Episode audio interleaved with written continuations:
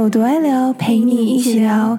我是 Victoria，我是 Claire。现在是暑假终于开始了，虽然我们两个都已经没有暑假，可是你有没有发现最近看到很多人，就是不管是还是在当学生的幸福的同学们，或者是一些退休的亲戚，然后还有一些网红什么的，都在发各种在机场啊，还有可能不知道是欧洲还是日本的照片。有，而且光是我以前的同事，他也是就是直接请假两个礼拜出国，然后就每天都看到他在发国外的各种美食。风景，然后就觉得哇，好羡慕哦！哎，真的很羡慕。但我现在也没有办法突然请一个长假出国。之前看了一下机票，还是有点超出我的预算，所以目前短时间内我还没有办法出国。所以呢，我们就想说，应该还是有蛮多平民百姓跟我们一样，就是看着别人出国很想去，但是又去不了。所以我们这一集就想要跟大家聊聊。出国旅游这件事情，你是属于喜欢跟团还是自由行的？我的话真的会毫不犹豫选择自由行诶，你不觉得自由行就是就如同它的名称一样，可以比较自由的去安排你自己的行程，也比较不会有压力吧？嗯，因为如果你跟团的话，你等于是你要配合大家的行程，可是你自己的话就是可以比较自在的做你们想做的事情。对，跟团就会比较有时间压力，就是可能几点要在大厅集合，然后你吃早餐就会超赶的。以前我也都觉得一定要自由行才爽啊，就是你想去哪就去哪，就不用管说我今天一定要在哪里下车尿尿什么的，我超讨厌这些行程。可是，就是我后来就是有时候我会觉得自由行其实很累。我不知道你有没有过，就是可能因为功课做的比较不足这的时候，可能会迷路啊，或者是搭错车花多花钱，各种问题，甚至遇到什么扒手之类的。但这种状况就是你跟团的话，几乎是可以完全避免，尤其是交通这个部分，跟团就是上巴士睡觉就超爽的。对啦，就是。各有利弊，对，而且如果是跟长辈出去，有时候其实跟团会比较好，就是不管是对长辈来说，还是对你来说，有一个导游的话，你可以省很多事情，你不用去讲解那个历史的背景什么的。哎，可是那如果你自由行的话，你都会怎么挑住宿的地方？我的话应该是会考量地点吧，就是可能离大众运输工具比较接近，或者是可能我想要去的地方比较接近的位置。像我直接举例好了，就是前几年去日本的时候，我们那个时候是去日本大阪，然后因为大阪大家都知道它的道顿崛跟新斋桥那边很有名，还有黑门市场那些的，所以我们那个时候住宿的位置就是选在新斋桥跟黑门市场。那边附近哦，我的话好像 我应该第一个看的就是价钱吧。地点的话，如果是自由行，真的会比较看，就是如果没有车子什么的，因为在国外，我好像还没有在国外租车过，对，所以大部分就是像你说的要搭火车之类的，所以真的要离车站近一点地方比较方便。然后。价钱对我来说是最重要嘛？我真的住过那种超级便宜的，住过最便宜的是一个晚上两三百台币吧，这应该算便宜吧？很便宜啊！但是是在哪里？一个在土耳其，然后一个在捷克，就是那种青旅。你有住过青旅吗？青年旅馆？对，我没有住过，但是我知道，反正就是那那种青旅的就可以比较便宜。然后因为。我都是比较穷游的概念，所以就是我会特别去看，就是那个像 Booking.com，它不是可以自己设那个价钱区间吗？我就直接拉到最便宜，然后直接选青年旅馆。但其实这个，我觉得大家应该都知道，就是你还是要去看评分嘛，然后再去看图片，然后我自己会去看这一间评价最差的是什么。就是假设像我比较注重可能它的清洁。或者是嗯，那个叫什么浴室，我会特别去，因为好，其实大部分欧洲的青旅浴室基本上都不会有干湿分离，然后它的床也不会像台湾有帘子，台湾青旅又超高级的，反正你没住过。但我刚刚只是想说，我会去看那个评价最差的，大部分人是在批评什么，但如果他是说，就是环境很脏。我可能就会略过这一件，但他如果只是地点不够方便，或者是员工不够亲切，那我就觉得还 OK。因为员工亲不亲切对我来说就不是最重要的。那如果是说隔音很差，然后就像那个你在聊你当初住在国外宿舍的时候听到那个，哎、可是青旅不会有这个状况啊，因为都是混混合在一起，一人一张床。我至今是还没有遇过在青旅听到那种声音。青旅比较麻烦，是因为我住混宿嘛，混宿会比那个女生便宜一点，所以我都住混的。然后混的就是一定会有人打呼很大声，虽然我不确定是不是都是男生，但应该大部分会是男生，就是打呼的声音跟体味，是不是比较无法避免的？但你是自己吗？有时候自己，有时候跟别人。我想到有一个是在北欧的，诶，是哪里？挪威吧。我那时候住找一间也算是青旅，可是它比较不一样，是它不是那种上下铺，它是有点像是一个套房，就是它会有一个浴室，然后还有简单的厨具。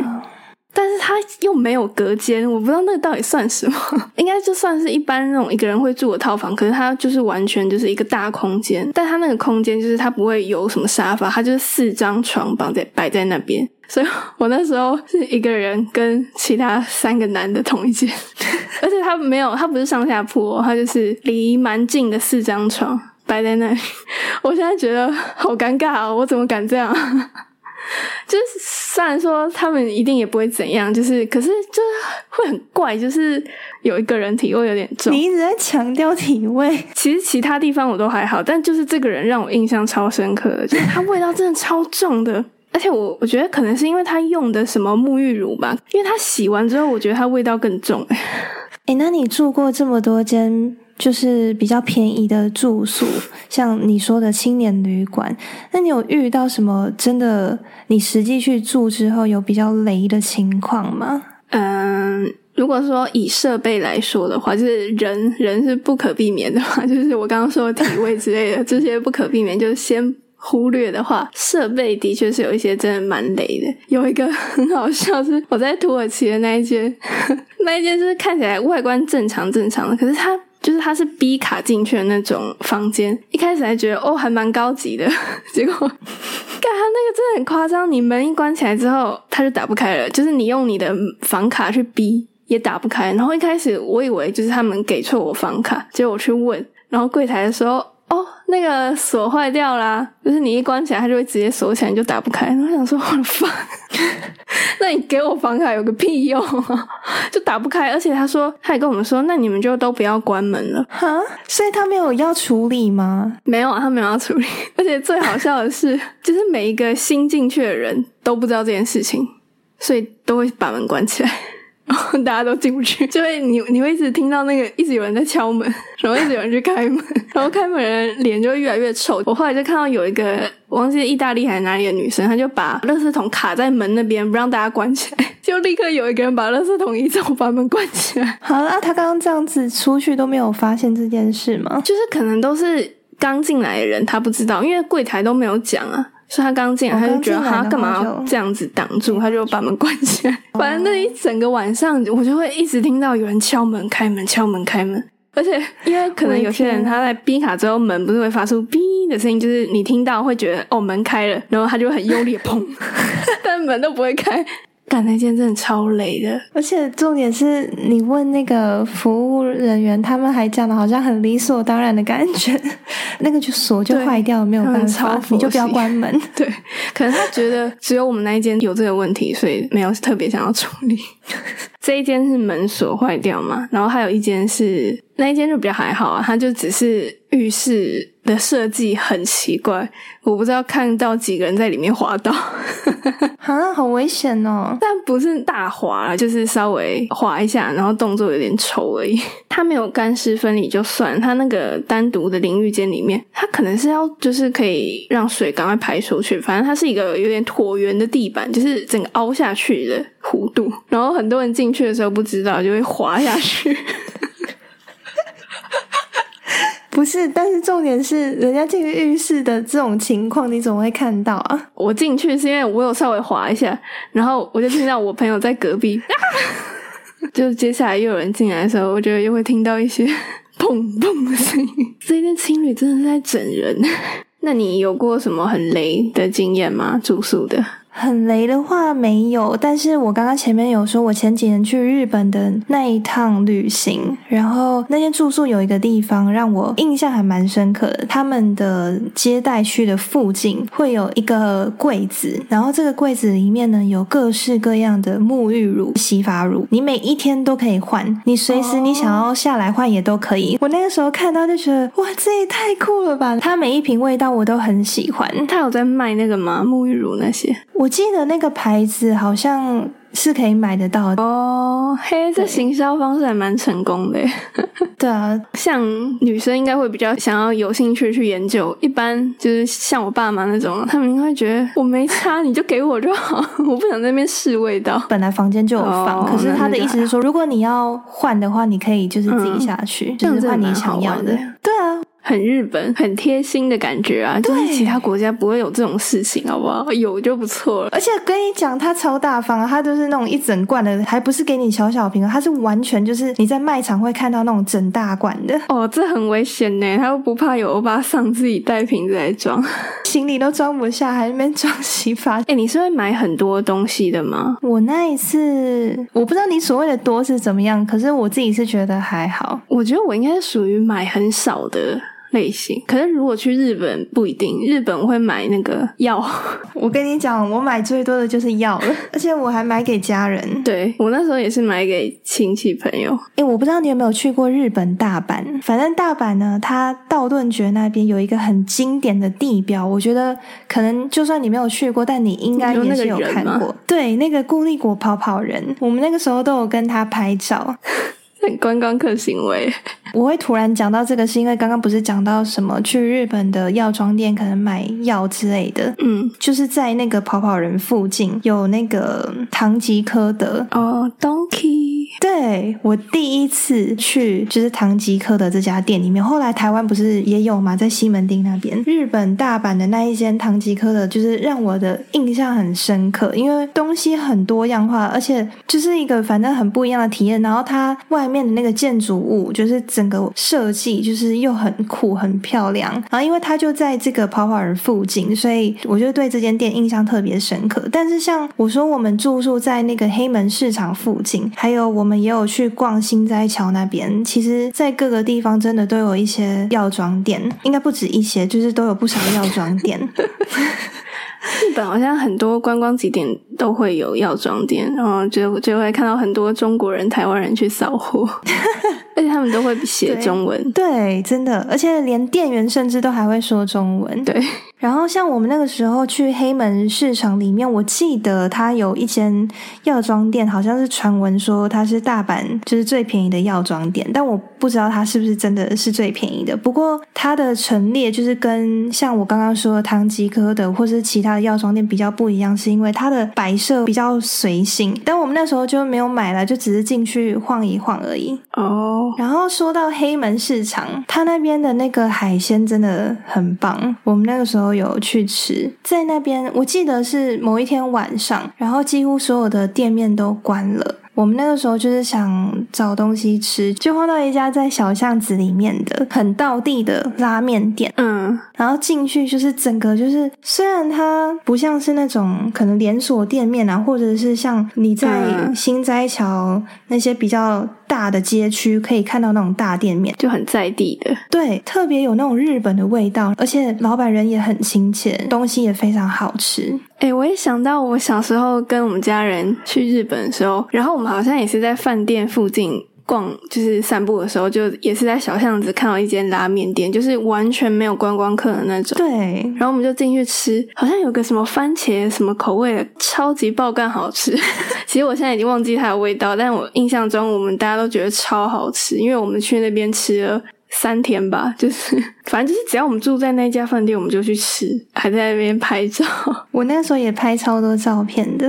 日本的那些拉面小店真的很赞的，就是你无意间找到，然后就超好吃的。对啊，而且我那时候也有去道顿崛那边嘛，我们有去吃大阪烧，它就是一个比较大的店面了，因为那边就是蛮热闹的，它也很好吃。然后因为刚刚前面是在说可能无意间发现的小店面，我真的发现就是在日本，不知道可能我这样说也不太准，但是我自己是觉得我们就是除了一些比较大的餐厅或者是那些比较闹区的地方的店面以外，我们额外发现的，就像你你说的，无意间发现的小店面都很好吃诶，就是都没有吃到什么是你觉得很雷的。通常雷的很有可能都是那种观光客的店，日本可能比较还好。是我记得我以前跟团的时候去欧洲吃的，反正就是那种很观光客的餐厅，就很不怎么样，然后又蛮贵的。诶，对，通常你说的那个观光客，不管是在国外还是在我们国家里面，就是好像真的你要卖给观光客的，都会卖比较贵。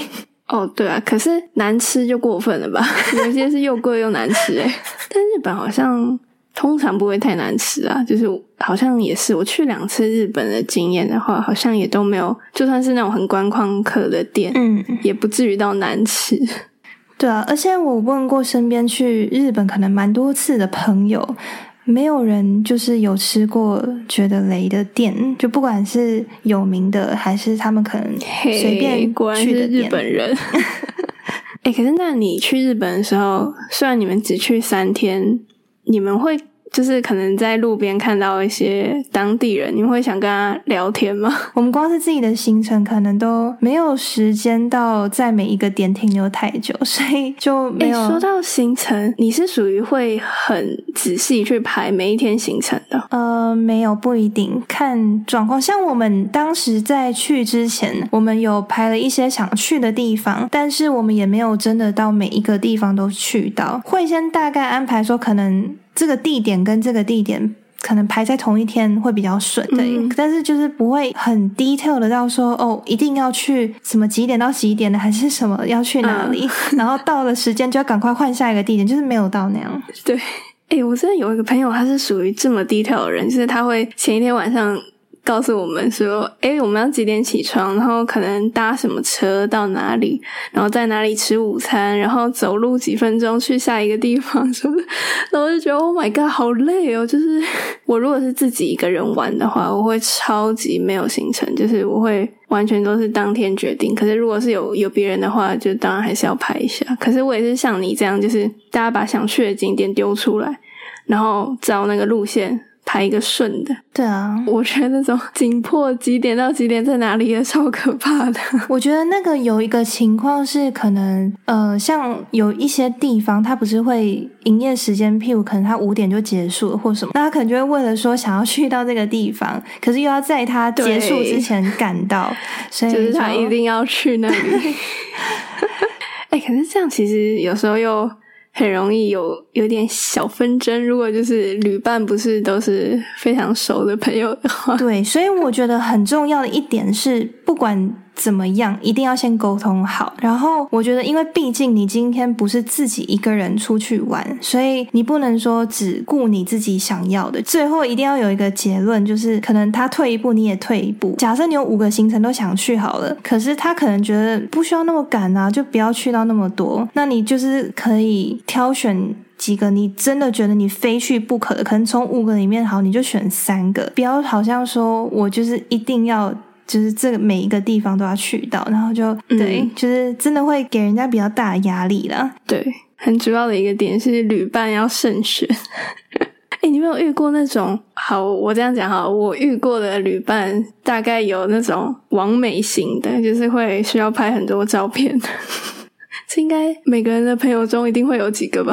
然后还有一种是路痴型的，路痴型的呢，就是很简单，他拿着 Google Map 在手上，然后呢，他会开那个导航，就是你知道我的意思吗？就是他会直接按开始导航，他不会直接看着地图走。然后他按开始导航之后，他会跟着那个箭头转一圈，就是他要确定那个箭头是跟着他走的。可是他只看那个箭头，他不会去看说那个 GPS 的。定位是不是准的？因为有时候它定位不是很准，它会给你反方向嘛。可是它还是照着那个箭头走，然后完全就是反方向。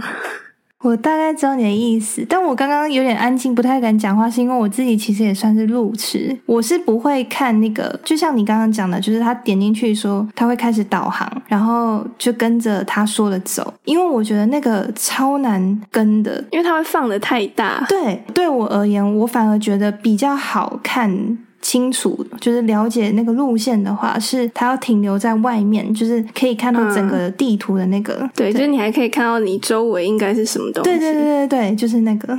对啊，这样才正常吧？我那时候看我朋友直接按开始导航，我想说你现在是在开车吗？没有呢，你在走路哎。而且他完全不看说他这个路口到底是不是对的，然后他应该在。哪一条路转弯或什么，他也不看说哦这边应该是什么店，他就是完全照着那个箭头走，然后就是完全反方向。哎，可是那如果你你出去玩的话，你会比较喜欢走什么路线啊？就是像有些人会喜欢就是纯粹逛街，我自己的话。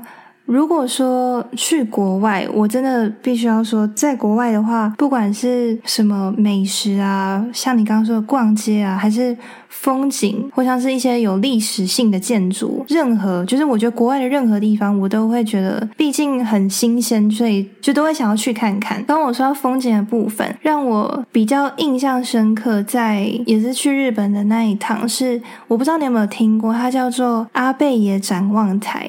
呃，好像没什么印象。我对日本其实没有很熟了。我那个时候在搭那个电梯的时候，我还有录起来。它那个电梯也超漂亮的，然后整个就是很有气氛。进去就是到那个展望台的时候，它整个是三百六十度透明的玻璃，没有死角，超级美的。就是它那个夜景，你完全可以看到，就是它的那个整个城市，还有他们那个高速公路嘛。反正就是整个就是都非常漂亮，你不管走到哪一个角落看下去都很漂亮。然后我有听人家说，其实很推荐就是去看的时间是在傍晚，因为如果你是在傍晚去看的话，可以同时看到就是日景、夕阳，还有跟夜景。哎，那我问你哦，你有去过一零一的瞭望台吗？我没有。哎，我跟你讲，几乎大部分，尤其台北人，真的都没去过一零一。然后除了阿贝野这个地方让我印象深刻之外，另外一个让我对那一趟日本。拥有最最最最最最美好的回忆，就是环球影城里面的所有的一切。因为我那个时候会去，是为了要庆祝圣诞节哦，所以他当时有一个活动，然后那个活动是叫做什么水晶圣诞节，它有一个超级超级大的水晶圣诞树，超漂亮。在那个晚上，这一个活动开始的时候，我们那个时候就是坐在。反正就是你可以自己找地方，你要坐你要站都可以。我们那时候就坐在一个蛮不错的视角，然后那个水晶圣诞树最后这样子整个亮起来的时候，超级无敌美的那个画面，真的你会感动到哭的那种。我觉得我应该超级无敌漂亮，映出来那个光就是整个超浪漫，然后又有那个圣诞歌曲，就是非常非常的灿烂，真的很漂亮。然后它整个活动就是这个圣诞树这个活动，你看完之后，它还有很像那种嘉年华会会有一些游行啊，然后这些游行每一个主题都不同，它那个每一个都超棒的。还有我绝对就是一定要跟大家推荐的就是哈利波特，嗯，就是对你应该有我们这个年纪应该很多人都是冲着哈利波特去的。我跟你讲，只有一个形容词，真的就是完美。他那里面的一切，我跟你讲哦，他从还没有走到那个城堡之前，你就已经可以先看到他整个沿路上，他就是按照《哈利波特》里面的场景去设计，怎么可以完美成这样？你知道吗？他就是完全就是把电影里面的场景就是展示出来，嗯，然后每一个工作人员都非常非常的。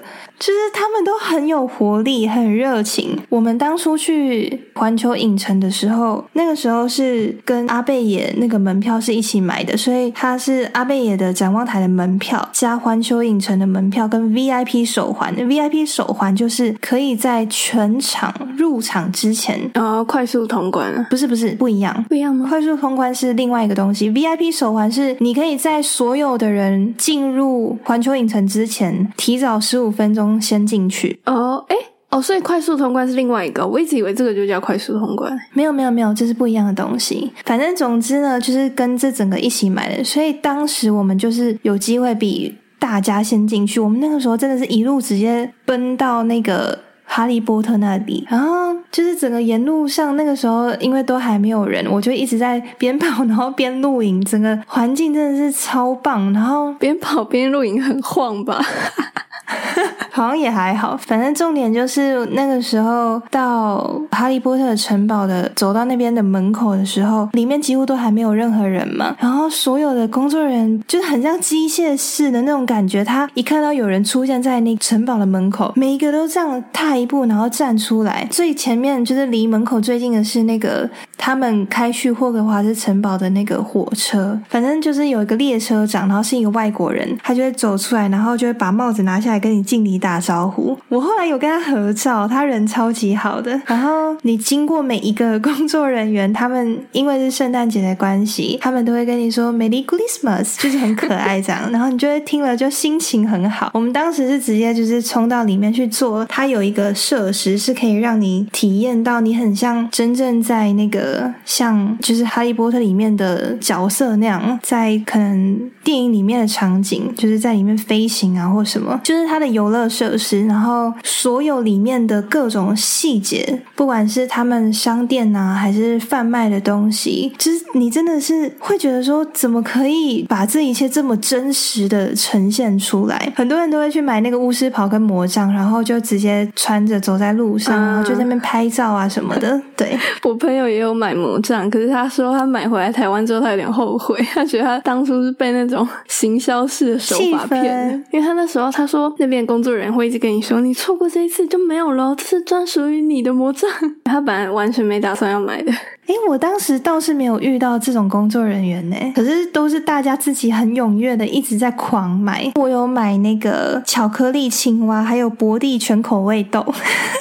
我跟你讲，他真的做的一模一样，他真的很酷，很值得留念呢。然后还有买一个悠悠卡套，它是格莱芬多的，它就是每一个学院都有一个不同的悠悠卡套，然后很漂亮。反正就是环球影城里面的一切，不管是我刚刚说的哈利波特，还是说圣诞节的那个活动，还有一些其他的主题，因为我记得他当时也有什么小小兵啊，还有就是他有各式各样。的主题跟活动，我记得那一次我们回来之后，他后来还有晋级的巨人跟名侦探柯南其他新的主题活动，他好像就是都会不定期这样更新，所以我就觉得去日本真的去环球影城绝对是值回票价哎。对啊，很多人都是去为了去环球影城。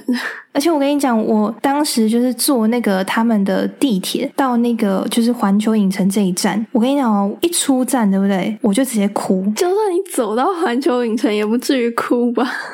我跟你讲，我一走到环球影城，你都不知道我有多兴奋，然后我就整个过程都一直很感动到一直流眼泪，然后就边哭边拍。天啊！工作人员一定会想，这个人是干嘛？才不会，又没有人在 care 你，而且我又不是哭的很惨那种，我只是感动的那种落泪。这么多年，然后终于出国，就是在我比较有印象深刻，因为我第一次出国是我四岁的时候，那时候当然是对。一些事情有印象，可是也不会觉得说你好像有亲身经历过的感觉，所以在我那一次，就是对我而言是很像是第一次出国的感觉，然后又是去这么棒的地方，又是在我最爱的圣诞节，整个一切的一切加起来，就对，一定是很难忘的。好像很多台湾人第一次出国都一定是去日本。应该比较近嘛，不管你是去迪士尼还是去环球，就是通常都不会让你失望，然后东西又很好吃，然后又很好买。啊，好想再去一次日本，我也很想再去。哎，所以如果现在你有就是不管疫情那些，你现在可以去一个地方的话，你最想去的会是日本吗？嗯。我一定会想要再去日本。可是，如果你现在问我说，可以再一次出国的时候，会最想要去的地方的话，我觉得应该会是欧洲。去欧洲的话，我 我要给你一点小建议，嗯，你一定要臭脸，然后 不要背着相机，不要一直拍照，然后不要穿的很鲜艳。这种跟你讲。臭脸非常重要，你可以阻挡掉很多要来塞纪念品给你的，或者是假借问路的扒手。哎、我有听过有人看到你在拍照，对不对？他就会来装好心的跟你说，就是我可以帮你们拍照，然后他帮你们拍完之后，他就跟你收钱。我有听过，就是我身边的人有这样子的经嗯，验。对啊，这种很多。还有一些是他会说他帮你买车票，就是你可能如果你按那个机器按的不会，然后他就会说哦，他来帮你买。一般人会觉得哦，你好好心，很感谢他，对不对？但他可能会跟你收多余的钱，就是、嗯对欧洲很多这种的。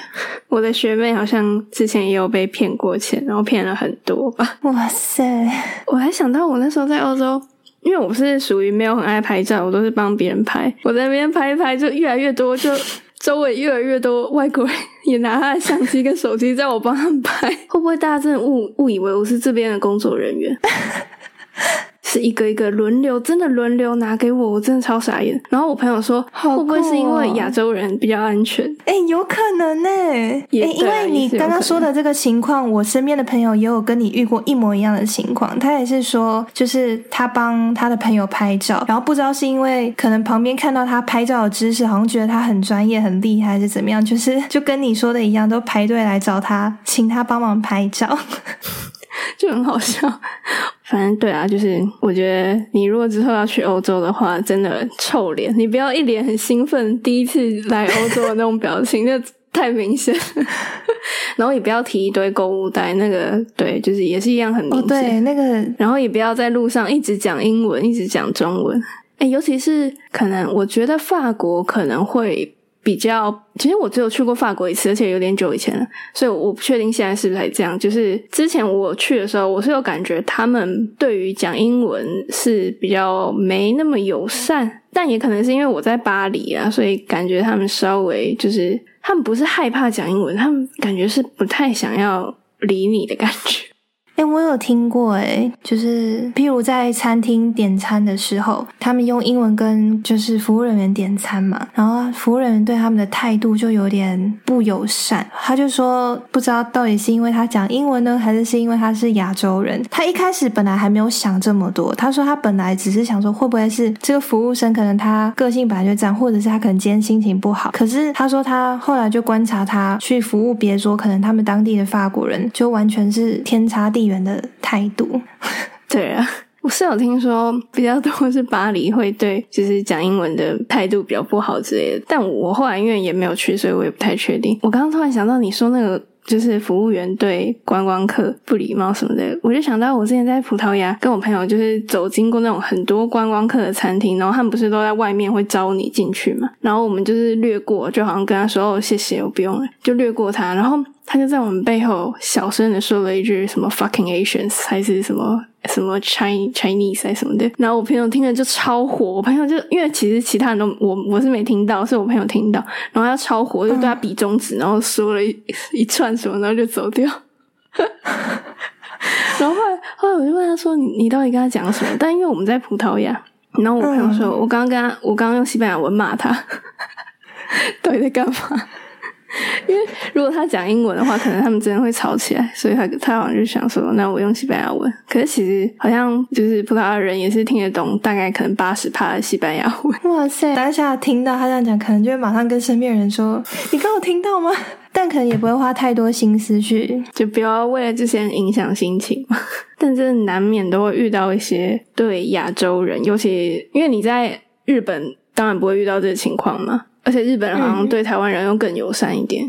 但你在欧洲真的会稍微比较多这种状况，可是其实大部分他们不会是很恶意啊，就是大部分可能只会跟你说口尼基哇什么的，就是他们可能都以为哦，你们全部亚洲人都是日本人，或者是他根本不知道那是日文，他只觉得对亚洲人就要说那个，然后他可能觉得那是在跟你打招呼，反正他们就是对。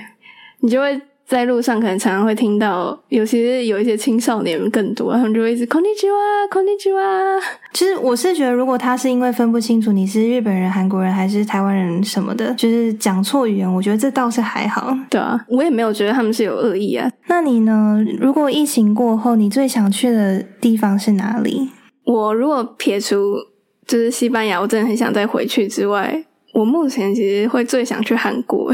我不知道是因为可能回回台湾之后，我看了好多韩剧，我就很想去韩国吃东西。你会觉得他们食物看起来都很好吃吗？对啊，我其实没有去过的任何一个国家，我都很想去，不管是什么冰岛、埃及，哦，对啊，哎，说到冰岛，我那时候也是，我们那时候有一群人也是计划要去冰岛，可是真的太贵了，就是而且那时候没有一个人有驾照，但是冰岛几乎大家都是自驾嘛，就是各种没有办法成行，唉，只能以后再找时间去。而且因为我很喜欢圣诞节，以前就是在上某一个课的时候，我们那一堂课是要自己做英文的简报，要去找一个外国人，然后要录影，你要用全英文，然后介绍一个这个外国人可能没有去过的国家，就是把这个国家里面的一切介绍给他听，然后让就是让这个外国人可能会对想要去这个国家旅行有兴趣之类的。然后我那个时候就是做了芬兰的介绍，自从那次之后，我就对芬兰一直有一个憧憬，就是他所有的一切很多，不管是他的芬兰浴啊，还是他们当地的很多就是景色，什么极光啊，然后圣诞老人的故乡，因为我又很爱圣诞节，对。哎，圣诞老人故乡完全是一个坑钱的地方，虽然我是没去过的，因为我朋友去的时候，他就说他光拍照就花了好几千块。哇塞，反正就是只要没有去过的地方，都会很想要去一次看看。不过我其实后来就是疫情这期间都不能出国之后，我觉得反而大家越来越会发现，就是台湾其实就很好玩的，就是你在国内玩，你可能。以前一直出国，忙着出国，你会错过很多台湾独特的风景什么的。我觉得其实这时间也蛮好，就是让大家可以好好的玩台湾，就是认识 真的台湾好玩的地方。不要想说好像台湾都很无聊，一切就是都只能出国。对，反正那这集我们就大概分享到这边啦。那欢迎大家也跟我们分享，就是你可能以前出国去哪里玩的特别经验，或者是就是很印象深刻的一些地方，这样。没错，那大家可以到 IG 搜寻我们的频道名称是有多爱聊，然后到下面留言给我们。我是 Victoria，我是 Claire，拜拜，拜拜。